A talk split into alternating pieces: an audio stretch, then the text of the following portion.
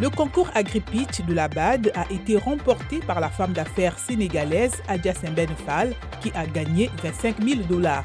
Elle utilisera ces fonds comme capital de départ pour le magasin physique de sa société de thé Contana qu'elle a lancé il y a trois ans seulement en ligne, faute de fonds. La numérisation de notre processus d'achat était vraiment importante. Nous avons également pu présenter et ajuster l'emballage de notre produit en ligne pour souligner qu'il était haut de gamme et différent de ce qui était disponible au Sénégal, affirme la jeune femme qui promeut un produit appartenant à des femmes 100% locales. La Guinée et la Russie sont en concertation pour régler un différend de main-d'œuvre qui a frappé mardi la production d'or dans la mine Lefa, dirigée par la société russe Norgold, a déclaré Moscou.